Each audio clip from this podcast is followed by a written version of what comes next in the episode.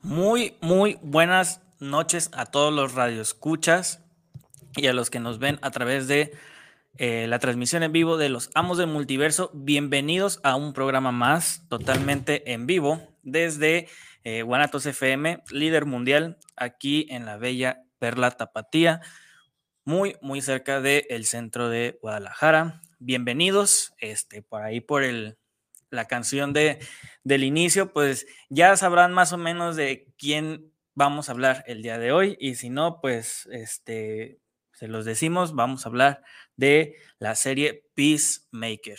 Este, pues bienvenidos una vez más, aquí está Rafa. Buenas noches a todos, gracias a todos los que nos están e, escuchando.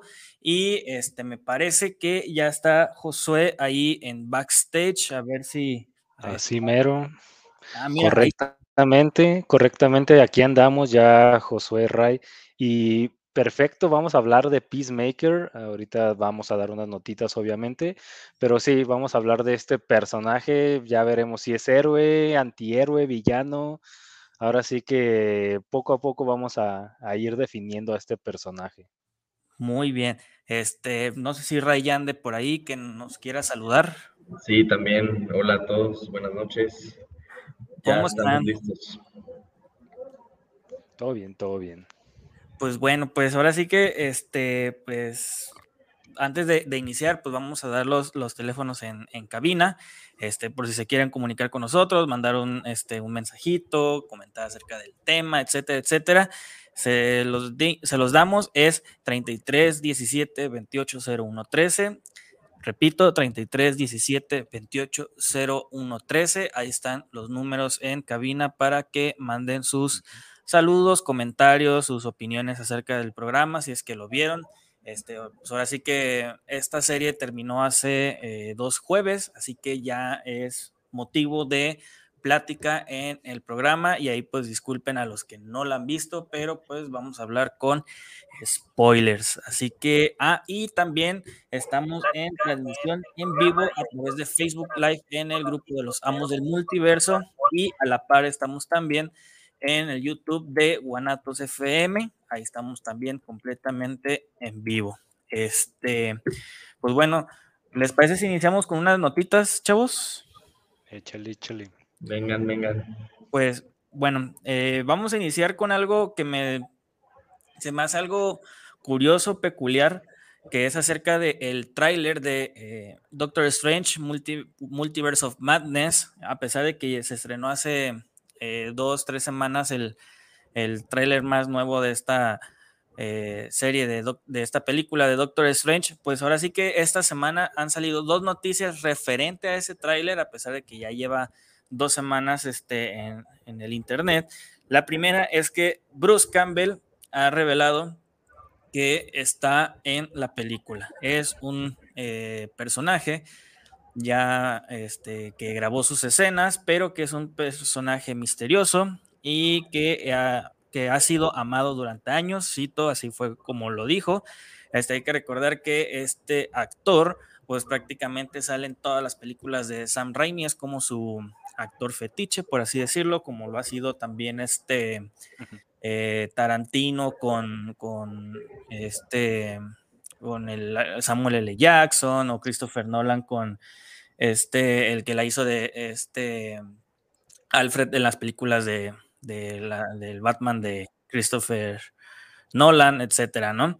Y la segunda es que Patrick Stewart, el profesor X de las películas de los X-Men, ha confirmado que él va a salir en la película.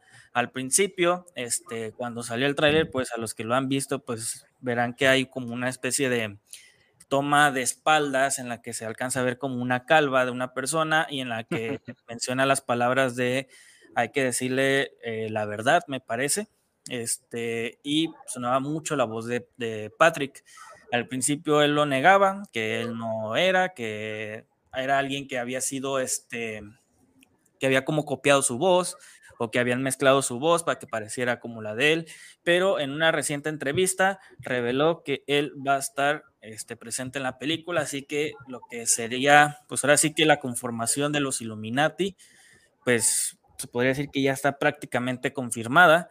Este, y pues ahora sí que otra cosa que se le escapa a Marvel antes de, de, iniciar este, las películas, ¿no? Porque pues hay que mencionar que también, bueno, nada más para hacer un poquito de memoria, la más reciente de Spider-Man, pues lo que iba a ser la sorpresa de Toby y, y Andrew, pues se fue cayendo o se fue desmoronando conforme pasaron los días. Este, en otra noticia que a todos los ahí chavorrucos que nos escuchan o, o, que les gusta este tipo de películas, pues sorpresivamente el día de ayer se anunció que va a haber una segunda película de Beetlejuice. Es correcto, esta película de Tim Burton con Michael Keaton y Winona Ryder. Este, se espera que estos dos actores regresen para sus papeles y pues al parecer este, va a ser producida por Brad Pitt con su productora Plan B. Así que este, suena interesante, suena que quieren como que, bueno, pues está ahorita como la oleada de regresar películas de antaño a lo actual, está pegar mucho a la nostalgia, etcétera, ¿no? Este, Beetlejuice pues es una película de culto, este, entre la fanaticada, pues ahora sí que entre la misma de Tim Burton o todo aquel que le gusta así como este como las cosas sombrías, ¿no? Y aparte pues fue la película en la que pues Winona Ryder estaba como en su, su pico más alto, por así decirlo, de, su carrera, ¿no? Este, pues ahora sí que suena muy interesante, es una noticia sorprendente porque pues realmente había como fan posters de hace dos, tres años queriendo esta película, pero pues ahora sí que se hace casi casi oficial de que ya está en preproducción. En otras noticias, pues Chris Hemsworth se este, interpretará al villano de el spin-off de Mad Max Furiosa, película que va a estar protagonizada por Anya Taylor Joy. Esta película que eh, es este, un spin-off justamente de esta como saga que ha creado este, George Miller y que además este, ya está, este, este año ah, va a empezar a grabarse, así que posiblemente llegue mm, a mediados del siguiente año, me parece. Entre otras noticias también hay de películas y algo que me, agarró de sorpresa porque pues realmente no, este, no, lo, no, no había leído algo sobre eso, es que Foo Fighters va a tener una película llamada Terror en el Estudio 666. Para los que no saben quiénes son los Foo Fighters, es una banda como de, new metal. Este líder es eh, David Grohl, que él fue el, el, baterista en la banda Nirvana y que acá pues prácticamente es la guitarra líder y el vocalista. Este, se estrena el 17 de marzo, así que para todos los que estén ahí como ansiosos por ver una película de alguna banda o que les llame la atención, pues realmente esta como propuesta este, de cine eh, de esta banda va a ser una película terror comedia, así que posiblemente sea algo así como muy, muy light para, para digerir, ¿no? Y pues ya por último, tenemos que este, ya hay imagen oficial de el vistazo a los padrinos mágicos, el live action. Este, esta eh, pues, serie va a llegar de la mano de Paramount Plus a partir del 31 de marzo de este año. Tenemos imagen ahí de, de, este Timmy Turner y hay un vistazo muy general de los padrinos mágicos. La verdad, no sé, eh, no sé qué pensar acerca de esta eh, noticia, pero pues bueno. Y este, creo que ahí Josué también tenía un dato antes de, terminar esta como sección de, noticias, ¿no?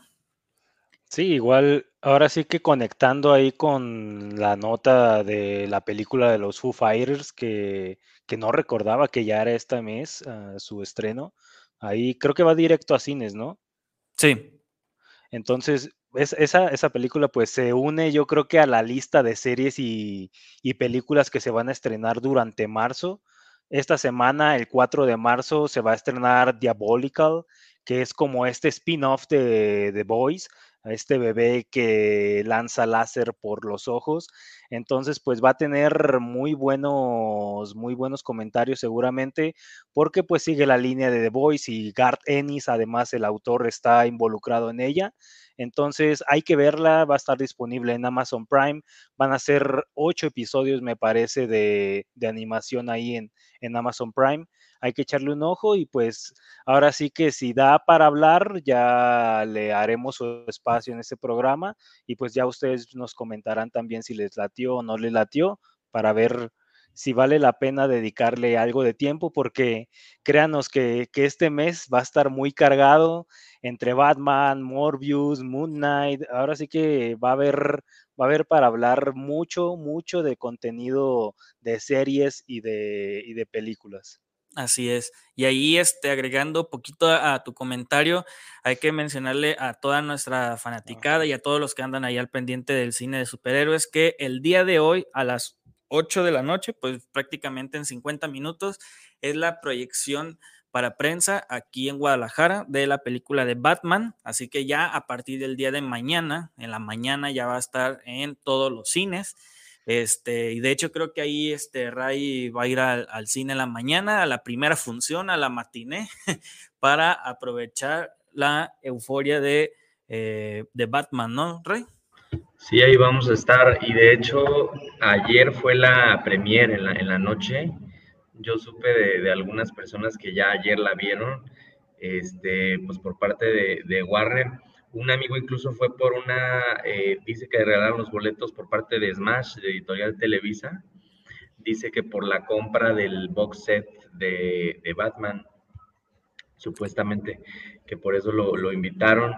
Y este, directamente Warner también creo que estuvo haciendo como dinámicas o rifando algo. Pero sí, ya, ya sé de algunos que ya la vieron, tengan cuidado con los spoilers. Yo ya me salí ahorita de, Facebook, ¿no? Este, y en WhatsApp casi que ni estoy descargando nada ni, ni queriendo ver los estados porque luego ahí este, por todos lados te encuentras, ¿no? Así es. Pero sí, este, yo la voy a ver mañana tempranito. De hecho, hay funciones desde las 9 aquí en Guadalajara, 9 y media. ¿Vas a llegar a barrer prácticamente, Roy? Yo voy a ir al de las, a la de las 10.40. Ah, bueno, vas a llegar a la hora de, cuando están repartiendo y pozole ah, a desayunar palomitas. En el VIP. Lo que pasa es que en la, en la tarde este, no puedo, pero mm, por eso voy a, ir, voy desde tempranito mañana. Pero ya la comentaremos. Eh, pues estén pendientes porque más adelante pues haremos un programa especialmente, ¿no? Dedicado a, a la película, pues a comentarla, hablar de de los cómics que la inspiraron y, pues obviamente nuestra reseña, ¿no? Nuestra opinión, pero hasta ahora pues pinta bastante bien, las críticas han sido muy positivas, ya la certificaron fresh en, en Rotten Tomatoes, que pues es como donde más se, se fijan, ¿no?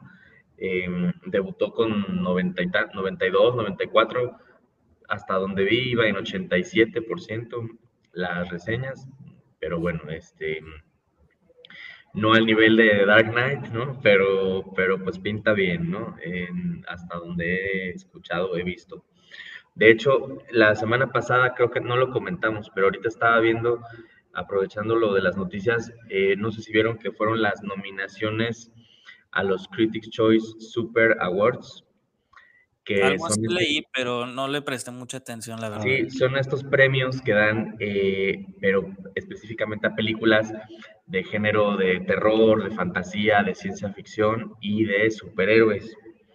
Entonces, pues hubo varias nominaciones para de películas de superhéroes, bueno, nominaron a todas, ¿no? Todas las que se estrenaron en 2021, que pues nada más recordemos, pues fueron Black Widow, Eternal, Shang-Chi, Spider-Man, y eh, de Suicide Squad y también la Liga de la Justicia de Zack Snyder.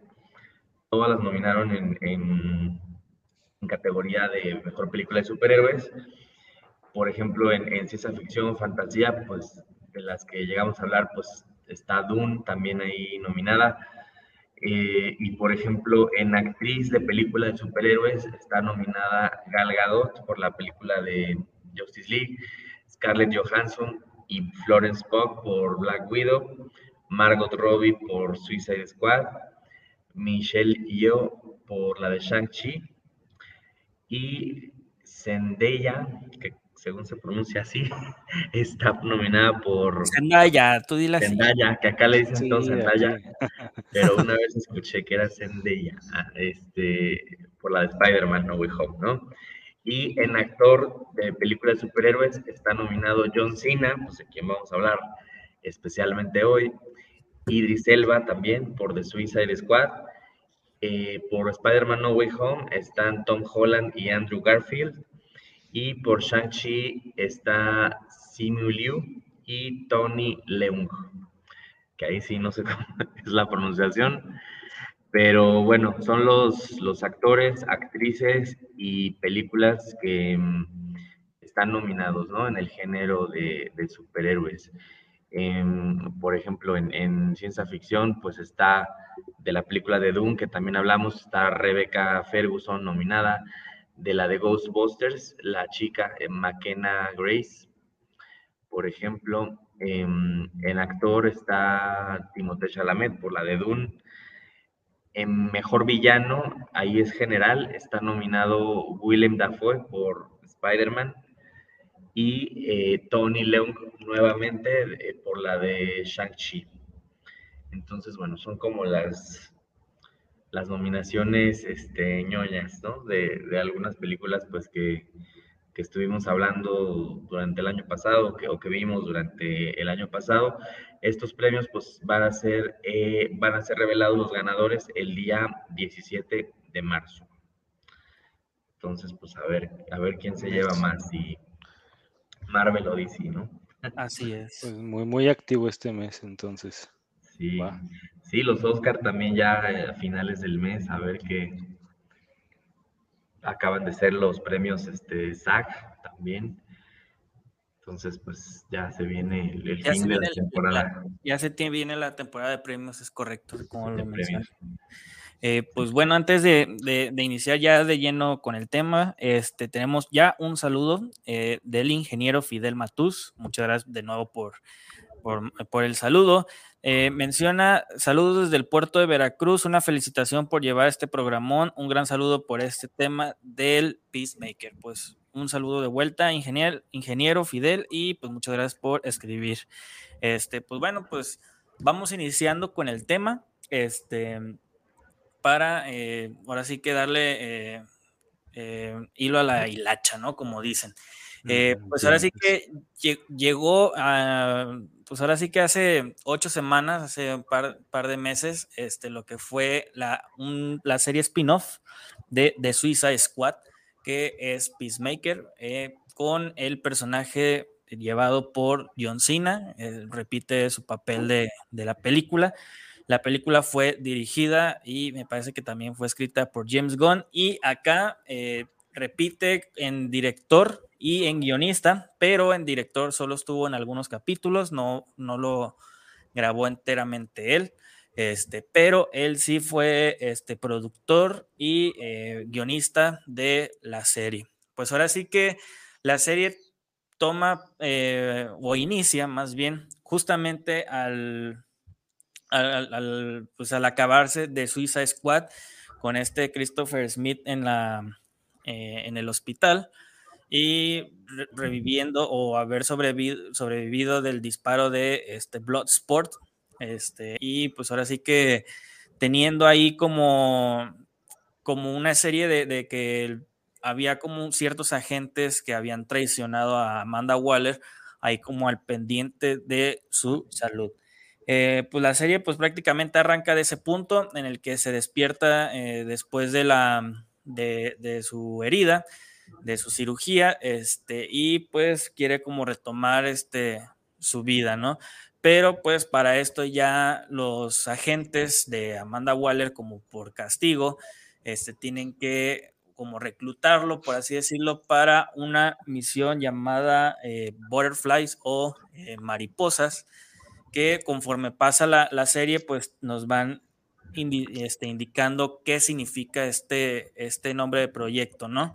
Lo que hay que destacar aquí es que los primeros, no sé si se fijaron los primeros minutos de lo que fue la serie en lo que estaba en el, hospital, se nota que fue prácticamente grabado junto con The Suicide Squad porque hasta la calidad de la imagen era un poquito diferente a lo que fue pues ahora sí que toda la serie.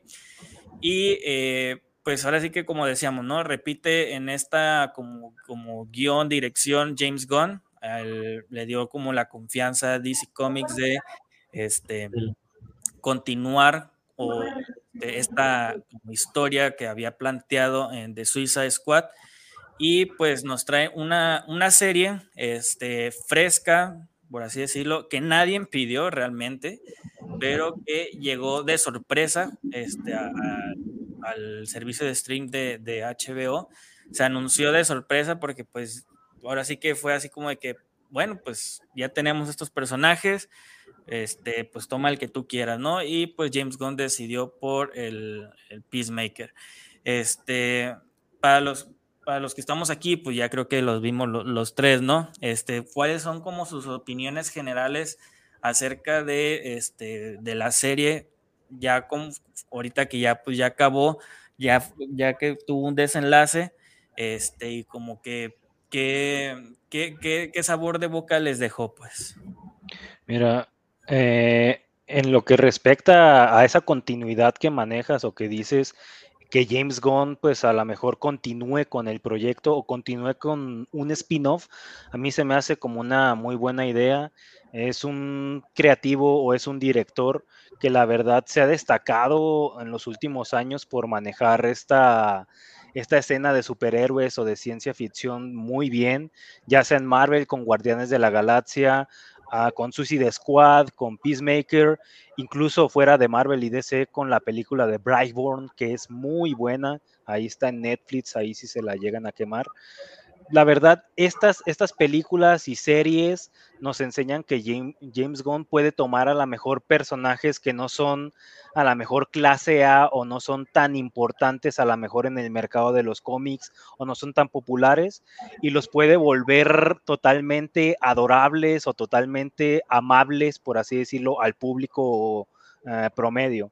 Entonces, a lo mejor Peacemaker no era de los personajes más leídos o más amados antes de la película o antes de esta serie. y a partir, exactamente, o sea, y a partir de ahí empieza a ser como un personaje que a lo mejor a la gente ya le empieza a llamar la atención. Lo mismo pasó con los Guardianes de la Galaxia a lo mejor no eran personajes que eran muy vendedores o que no eran personajes muy leíbles a lo mejor en años contemporáneos, pero que a partir de que James Gunn a lo mejor los toma y los vuelve personajes clase C o clase, perdón, los vuelve de, de ser personajes clase C a ser personajes clase A, pues yo creo que eso para mí es como un punto clave para que la serie sea como un éxito total desde la dirección hasta el manejo, yo creo que de los personajes. Eh, ahora sí que también Guardianes de la Galaxia en Suicide Squad, el manejo y desarrollo de cada uno de los personajes, me gusta cómo lo hace James Gunn, le dedica su tiempo a cada uno, le dedica como su desarrollo a cada uno. Si acaso a lo mejor a, esta chava, a Emilia Harcourt, a lo mejor me hubiera gustado ver un poco más de su pasado, también de John Economos, además de un cierto momento por ahí donde confiesa algo, pero sí, o sea, me gusta cómo James Gunn desarrolla los personajes, desarrolla el guion, y la verdad, yo no sentí que, ahora sí que hablando a nivel general, que a lo largo de los ocho episodios de, promedio 40 minutos haya tenido huecos o haya tenido como valles hacia abajo. La verdad, se mantenía al nivel o tenía picos hacia arriba. Entonces, a mí me pareció que es un personaje que a lo mejor no es tan exigente de escribir y logró grandes cosas James Gunn. Sí, ahí lo que mencionas de que mantiene como una línea, ¿no? O sea, toda la serie, los ocho capítulos, mantiene una línea que prácticamente no, no cae, ¿no? O sea, te lleva este, en momentos este, como, como de mucho drama, te lleva con momentos así muy em, emotivos, muy, este, muy chistosos también, pero se mantiene, ¿no? O sea, como dices, no hay ningún valle, o sea, no hay ningún pico hacia abajo en el que digas, bueno, pues o sea, si hubieran eliminado esto, pues, o sea, hay, hay dos, tres momentos durante la serie que este, sí, se, alarga un poquito más la, escena que lo que debió de haber sido, pero en líneas generales, la verdad es que manejó ahora sí que los tiempos muy, muy bien, sobre todo porque pues aquí lo que está haciendo es que tiene una serie, ¿no? O sea, prácticamente tiene ocho horas para explorar este, el, espectro emocional de todos los personajes, ya sea de Bayo, de, del mismo Vigilante, este, de Mern, de de Economos, etcétera, ¿no? Y pues ahora sí que le da como que su peso a cada personaje durante todos los, los ocho episodios, tanto así que pues realmente llegas como hasta sentir como cariño, ¿no? Con los mismos personajes, aunque sea el, más, este, más clase B o clase C, hasta los mismos policías, ¿no? O sea, la, la, la detective y su compañero pues hasta te encariñas un poquito con ellos porque construye la trama de tal forma que este, te sientes así como el aprecio, ¿no? Como el cariño hacia esos este, eh, actores, personajes y que cuando tienen como una consecuencia, pues dices, ay, güey, pues pues hasta, hasta duele, ¿no? Que le haya pasado X o Y situación. Así que en líneas generales creo que la serie se mantiene muy bien durante los ocho, este, ocho episodios y eh, pues ahora sí que la, pues, pues, también tiene que ver mucho el contrapeso que es el propio Peacemaker, que creo que lo llevó muy, muy bien este personaje de vigilante, que es como el sidekick, por así decirlo, de, de este antihéroe. Eh, la verdad es que el, humor que maneja y el como la complicidad que lleva con este John Cena, pues la verdad es que se ve que llevan una química muy, muy chida y que pues también fue como de, la, de las sorpresas de la serie, ¿no? dos? Sí. Sí, por ejemplo, bueno, algo que, que no hemos mencionado que igual me gustaría rescatar pues es que realmente el personaje de, Peacemaker pues no era tan conocido en los cómics, ¿no? Eh, este personaje aparece en 1966 en el, en el título Fighting Five, en el número 40. Eh, aparece en el sello de Charlton Comics, que si recordamos, pues después lo adquiere DC Comics.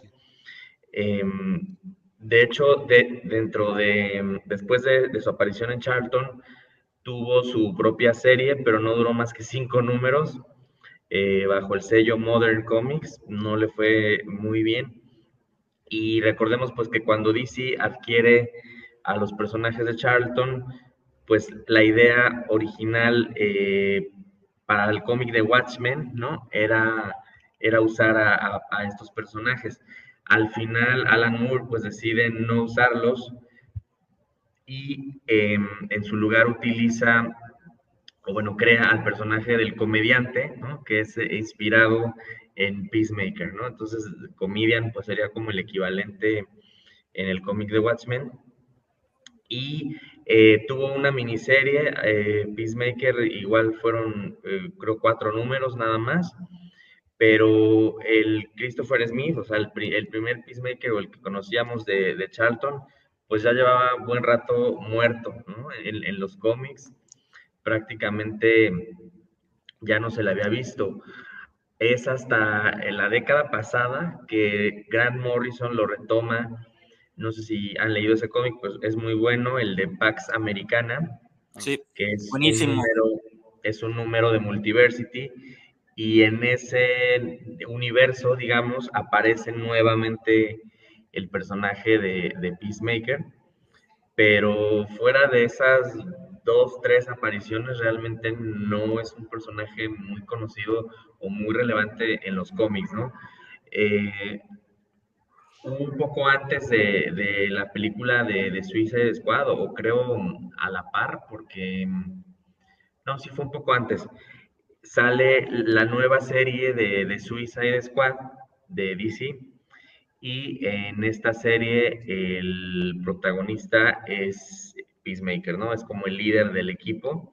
Esta es la serie que se está publicando actualmente, que pues tristemente va a ser cancelada. Este, pues a lo mejor uno pensaría que con la serie le fue bien a, con la serie de, de HBO Max le fue bien a la serie de cómics, pero la verdad pues es que no, va a ser este, cancelada ya en un par de números y creo que solo fueron, hasta ahorita van 14 o 15 números, entonces tiene un poquito más de un año esa serie, este, digamos que sí salió meses eh, previos al estreno de la película de, de Suicide Squad. Otro personaje de la película que también aparece en la serie de cómics es Bloodsport. Pero, por ejemplo, en esta serie ya no está Deadshot, ya no está Harley, ¿no? O sea, como personajes que eran clave en el equipo del Escuadrón Suicida, pues ya no los vemos, ¿no? Está Amanda Waller, está, eh, aparece también Superboy, aparece Talon, pero realmente pues yo creo que el equipo no, no logró pues destacar o, o, que fuera un buen título, pero pues parece ser que nuevamente vamos a ver eh, pues desaparecer a, Peacemaker, ¿no? O que cancelen una serie pues donde él, donde él aparece. Entonces, no sabremos si va a aparecer más adelante o en qué serie va a aparecer más adelante, pues hay que estar eh, pendientes. Pero tengo entendido, que Tengo, entendido que salió como una miniserie, ¿no? Hace poquito, el año pasado, me parece, de Peacemaker. Salió un, one shot hace poco. Ah, ok. Este, sí, sí hubo un, one shot que cuentan eh, pues como un origen, digamos, renovado del personaje, no tan parecido al, al original, yo medio lo leí, este, tampoco tan parecido a la historia que vemos en la miniserie, que de hecho se apega un poco más a la original. Em, sí, de hecho, este, salió ese one shot hace, mm, pues como un par de meses. Sí, por ahí de eh, diciembre, ¿no? Creo. Por lo mismo de que iba a salir la película, creo que dieron como este pues ya digo la película, la serie, que ves que luego por lo regular DC y hasta el mismo Marvel lo que hacen es que lanzan como miniseries o números o one shots este, antes de que se estrene una película o una serie como para incentivar, ¿no? O llamar la atención más del, público lector, pues. Sí, de, hecho salió en enero, el 26 de enero, y se llama Disturbing the Peace y bueno, lo que tiene interesante pues es que lo escribe Garth Ennis, que pues es el autor precisamente de The Voice que mencionábamos hace rato, ¿no? Del cómic de The Voice, entre otros trabajos. Y eh, bueno, el, artista es eh, Gary Brown y, bueno, habla, habla un poco este, pues, de toda su, su historia, ¿no? de antes de unirse al escuadrón, que tiene una reunión con una psiquiatra y pues empiezan a hablar de sus misiones con las fuerzas especiales, de su infancia, que fue muy, muy trágica, y pues es esta conversación como con flashbacks. Está, está interesante, pero pues es, sirve como de precuela, digamos, a la serie actual de, de Suicide Squad pero pues esta serie les digo ya va a terminar, entonces pues como que a lo mejor ahí quedó em, pues colgando un poco, ¿no? Oye, pero a lo mejor lo continúan en la serie de Task Force Z, o no sé si lo lleguen a, usar ahí, ¿no? Pues solo que lo fueran a matar, solo que lo fueran a matar. Porque, ahí, ah, no, ahí están solamente los villanos de Batman, entonces. Eh, la mayoría sí son villanos de Batman.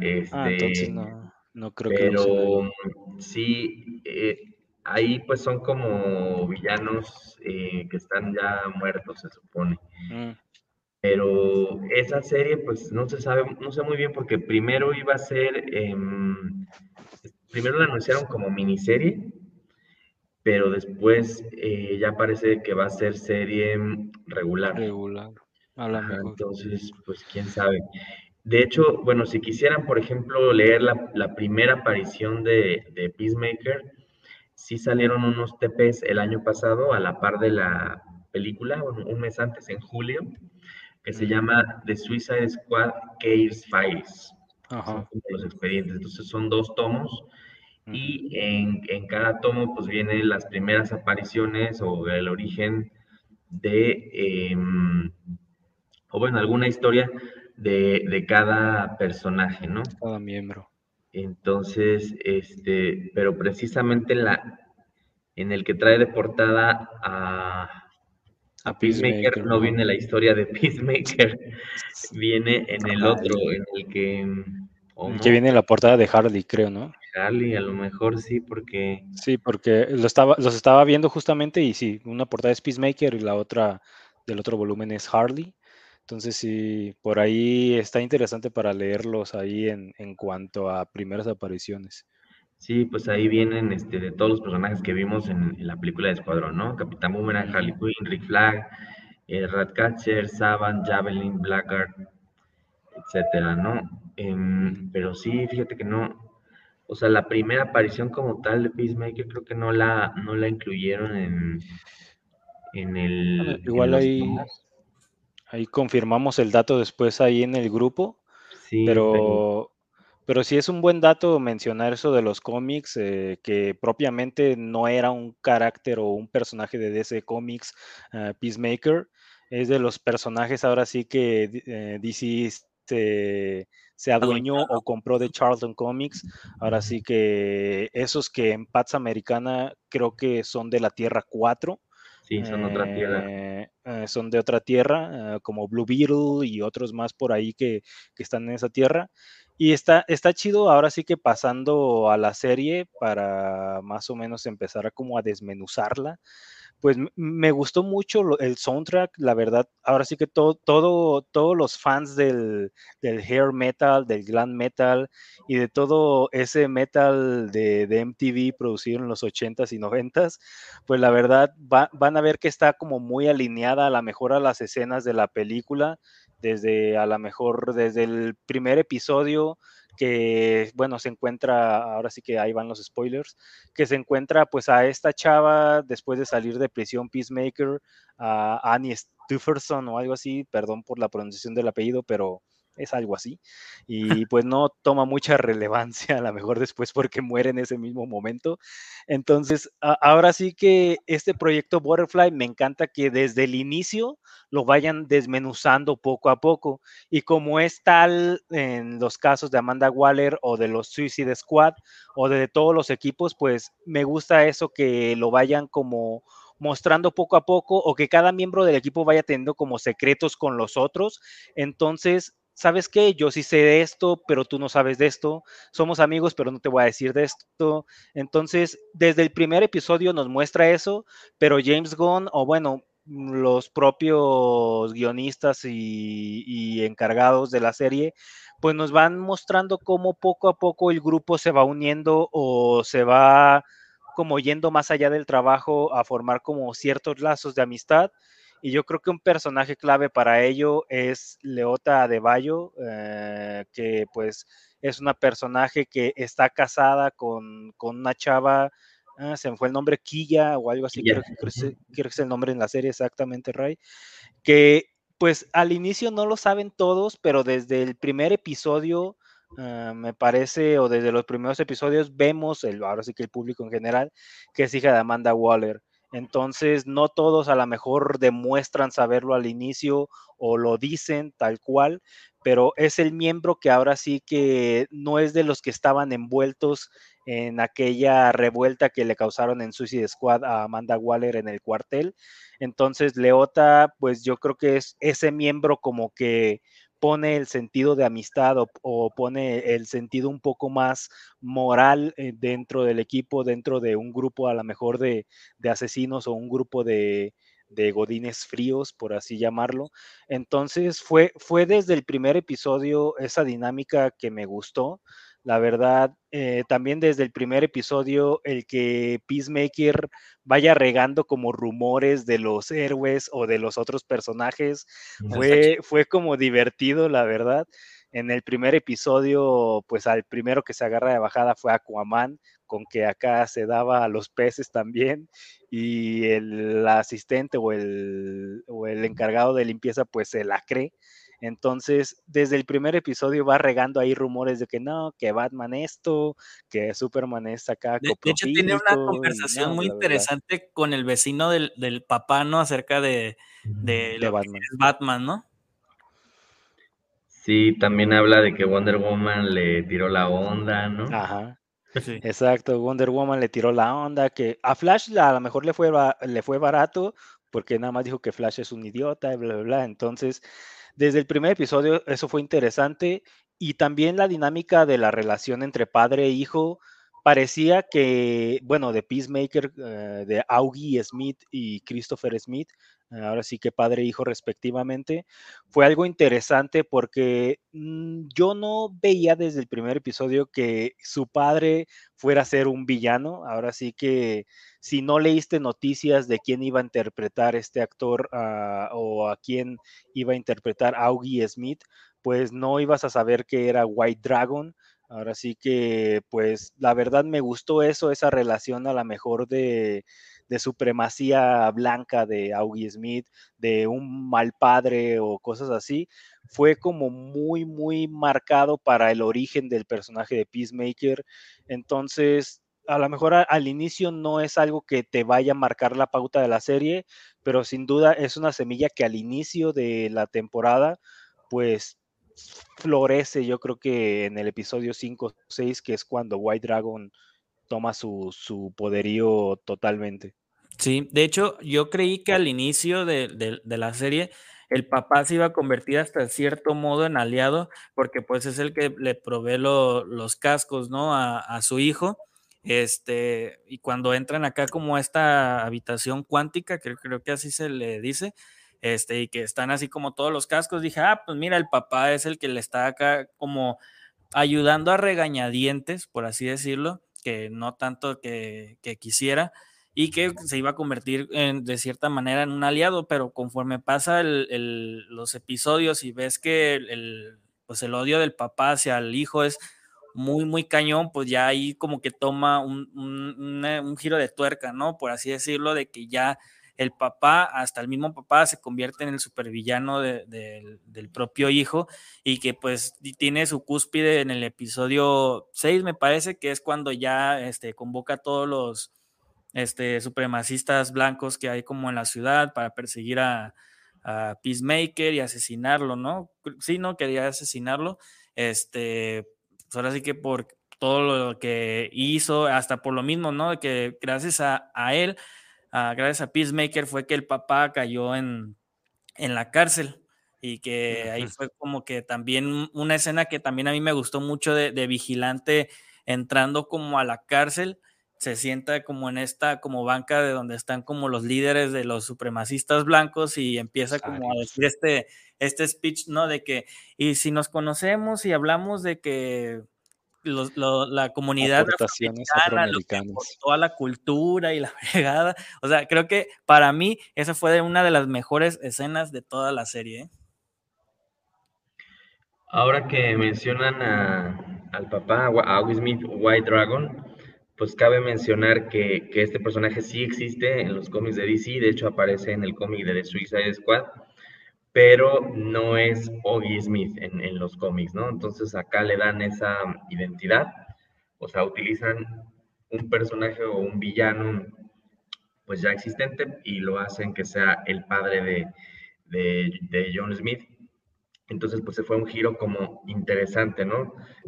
Eh, el otro villano, por ejemplo, es Judo Master, ¿no?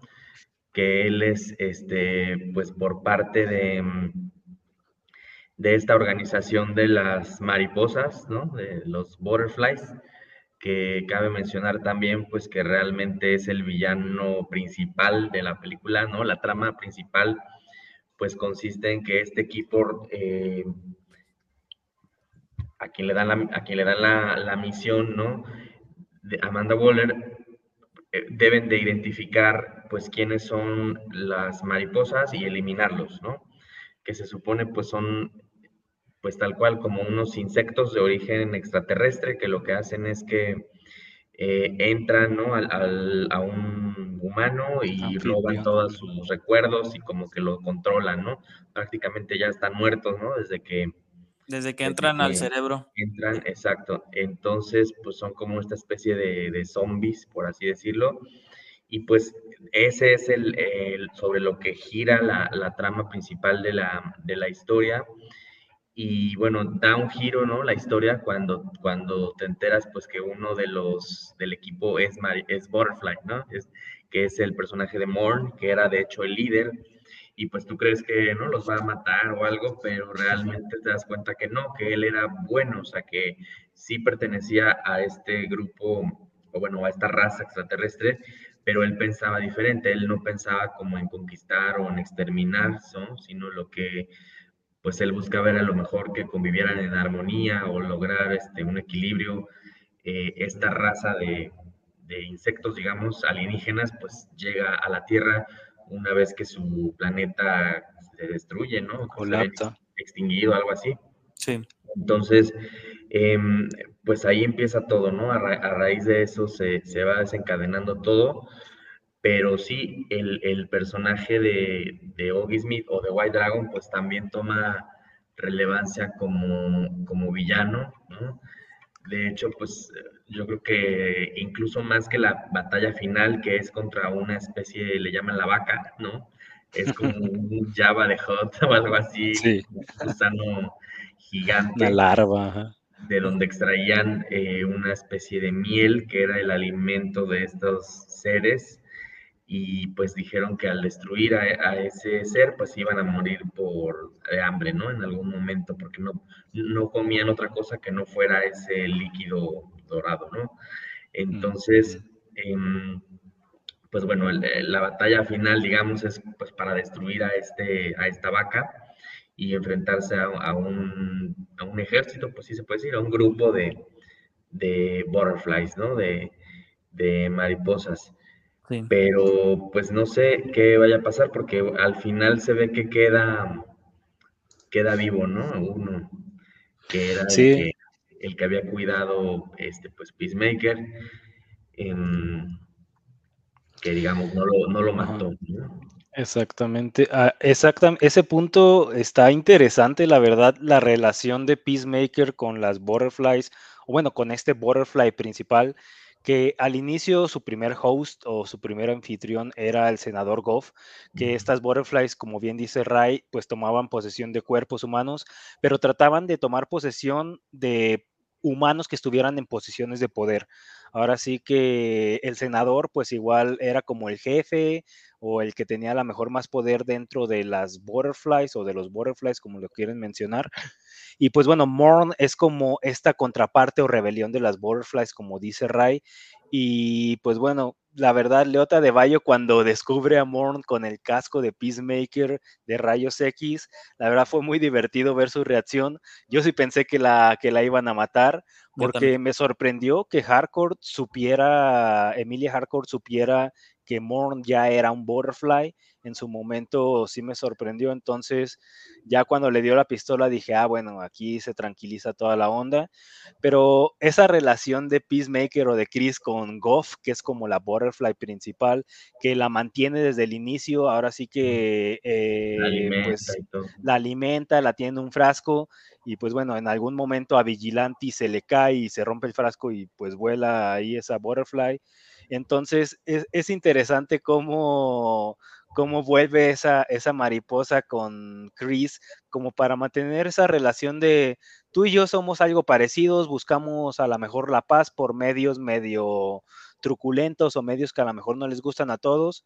Entonces, como dice Ray, es como de esas cosas que quedan ahí abiertas o quedan como a futuro, pues utilizables, no sé si para otra película o para algún otro episodio o serie, no sé. Pues Entonces. Pues la temporada 2, ya está confirmada la. Sí. Ah, mira, por ejemplo, ahí está como algo, un recurso que a lo mejor se puede ahí sacar de la manga. y pues bueno, e, e, e, este recurso de, de, todos los cascos también me pareció interesante. Ahí solamente dejándolo ahí sobre la mesa, está muy chido. Sí, todas las habilidades de cada casco. Y ahora que mencionaste a, a Vigilanti, pues para mí es el personaje consentido. Eh, yo creo que él y Adebayo pues fueron los que más se robaron el show, porque son estos personajes como el, el alivio cómico, ¿no? El comic relief, que pues sí, a veces hay escenas fuertes, hay escenas dramáticas, em, pues sí, hay muertes también dentro de los personajes principales, ¿no? pero estos personajes pues siempre te sacaban una sonrisa, ¿no? De hecho, este, pues se llegó a especular que iban a matar a Vigilanti, ¿no? Y todos los fans estaban así como que, no, este, si lo matan vamos a protestar o vamos a ir a, ¿no? Este, y digo, em, él, se llama Adrian, Adrian, Chase y pues en su, en su vida de civil pues es un mesero, ¿no? Pero lo ves desde el inicio que se pone muy contento de que regresa a Peacemaker y ya después lo ves este, pues todo el tiempo con la máscara, entonces no sabes que es el mismo chavo, ¿no? Hasta que ya después este, pues ya lo ves sin la, sin la máscara y dices, ah, pues con razón, ¿no? O sea, pero como que no ligas un poco al inicio. Y pues sí, prácticamente es el, es el mejor amigo de, de, Chris, pues aunque él diga que no, ¿no? Este, es Igly. Que es Igly, incluso al final le dice a, a Deballo, este, no le digas a, a Vi, a Vilante, pero tú eres mi mejor amiga, ¿no? Este, entonces como que tienen ahí, o sea, como que Chris lo soporta, pero pues sí es este personaje un tanto eh, tonto, ¿no? A lo mejor bobo, pero es muy bueno en lo que hace, ¿no? Que es matar gente. Entonces, pues lo, lo increíble que logra, yo creo que esta serie, pues es que empatices y que simpatices con personajes que a lo mejor no son el, el mejor ejemplo, ¿no? De hecho, eh, Oggy Smith, el, el, White Dragon, pues es un cuate, ¿no? Este, nazista, racista, y todo lo que te imagines, homofóbico, eh, etcétera, pero es un, es un villano de esos que, que, amas, ¿no? O sea, que es este, de alguna manera adorable por su forma de ser. Y bueno, cuando lo confunden y, va a dar a prisión, ¿no? En lugar de su hijo, o sea, dices, pues como tantas personas que pudieron haber mandado, pues lo eligieron justamente a él, ¿no? Y precisamente en prisión pues es cuando trama todo y pues cuando ya viene esta idea de como del odio de eliminar a, su hijo, ¿no? Que el rencor que le tenía, pues hablemos un poco del origen, pues era que había matado a su hermano, ¿no? El, personaje de, Chris o de Peacemaker. Que fue un accidente, que hay, de hecho, hay esa como trauma de, de, Peacemaker, pues nos lo ponen desde el primer episodio, ¿no? Pero ya casi al, al último o penúltimo capítulo, pues nos mencionan que el papá los puso a pelear una vez así por, este, como por dinero, diversión. Este, le dio como un mal golpe, el, hermano cayó, se empezó a convulsionar y pues se murió, ¿no? Y de ahí carga como la culpa a este Peacemaker de que su papá le tenga ese como rencor o odio. Sí, Sí, exactamente. Y, bueno, ahí ahora sí que su hermano, su hermano mayor, pues es el que muere en este tipo de deporte de rednecks. Entonces, sí es algo triste la historia de Peacemaker. Y como dice Ray, muchos personajes son a lo mejor miserables o son personajes que son detestables, pero James Gunn tiene como esa habilidad de, de volverlos hasta cierto punto adorables o a lo mejor de tener cierta empatía con algunos de ellos. Digo, a lo mejor empatía con White Dragon, no creo que tanto, pero a lo mejor empatía con Peacemaker, con su historia de origen, empatía a lo mejor con, con Adebayo por a lo mejor su tipo de relación con su esposa o y con su madre además, empatía a lo mejor con Vigilanti por su a lo mejor pasado, eh, empatía con el mismo Economus, que a lo mejor tuvo una historia a lo mejor de adolescencia no tan fácil, que a lo mejor muchos geeks se pueden a lo mejor ahí relacionar. Entonces, muy bien manejado todo eso, ya mero se nos acaba el programa. Y pues bueno, no sé si quieren mencionar algo más, pero también dejando ahí algo sobre la mesa, los últimos cameos ah, del último episodio, pues una joyita. Dilo, dilo, ¿quién sale? No, pues yo voy a decir uno, Flashito. Ahí, bueno, salen dos sombras y dos sí salen sus caras. una cara, una cara que sí sale es Flash, Ahora sí que Ezra Miller ahí anda y tiene una línea ahí corta de diálogo y el otro ahí adivinen quién. Pues, ah, pues o digan quién. Hay, hay, que, hay que mencionarlo, ¿no? Pues ya, ya pasó este, dos semanas de la serie. Este, y para todos los que nos escuchan y les, les llama la atención la serie, pues al final del programa, del, del, de la serie, en el último capítulo, ya prácticamente los últimos minutos, este, sale la Liga de la Justicia, esto debido a que su, la Adebayo le marca a Amanda Waller y le dice, no, pues estamos peleando contra un maldito ser extraterrestre y ocupamos a la Liga de la Justicia. Y Amanda dice, no, pues te los puedo mandar en 24 horas. No, pues no tengo 24 horas. Y ya pues al final, después de que derrotan a la vaca, pues llega toda la liga, bueno, no toda la Liga de la Justicia, pero se ve la sombra de Superman, de Wonder Woman, de Aquaman y de Flash. Y este, y pues hay una línea ahí medio chistosa, ¿no? De que les dice que llegaron tarde. Y ya pues ahí se nota que sí era Ezra Miller y este Jason Momoa en sus papeles de Flash y, Aquaman. La verdad es que el cameo a mí la verdad me sorprendió mucho. Este, yo no lo esperaba, sobre todo porque Em, o sea, utilizaron al, o sea, se ve la silueta del Superman de Henry Cavill y de Gal Gadot, pero pues ahora sí que em, solo Warner sabrá el por qué no mostraron las, las caras, pero pues... No, pues no los consiguieron, digo, o sea, no, no lograron que, o sea, por temas de agenda pudieran estar. Pero eh, bueno, recordemos que Flash y Aquaman son los que vamos a ver más próximamente, entonces a lo mejor también por eso, ¿no? Lo quisieron mostrar. Eh, Flash, recuerden que va a salir este mismo año su película. Aquaman 2 también va a salir este mismo año. Con Gal Gadot sí está confirmada Wonder Woman 3. Pero bueno, con Henry Cavill, pues mm, ya parece que no lo volveremos a ver como Superman. Quién sabe, ¿no? Este. Nunca digas nunca, porque este, pues. Ahí está, ahí está papá La Roca este, negociando, ¿eh? Todo puede suceder. De hecho, digo, ¿cuánto ¿hace cuánto confirmaron que, que, Dwayne Johnson iba a ser Shazam, este, digo, Black Adam, ¿no? Pues ya tiene bastantes, bastantes años, a lo mejor. Yo me acuerdo cuando lo anunciaron, todavía estaba de moda el juego de Gears of War 3, que fue por ahí del 2013, más o menos. Sí, pues fue casi al inicio del, del DC Extended Universe y apenas va a salir su película, ¿no? Entonces, digo, todo puede pasar en, este negocio.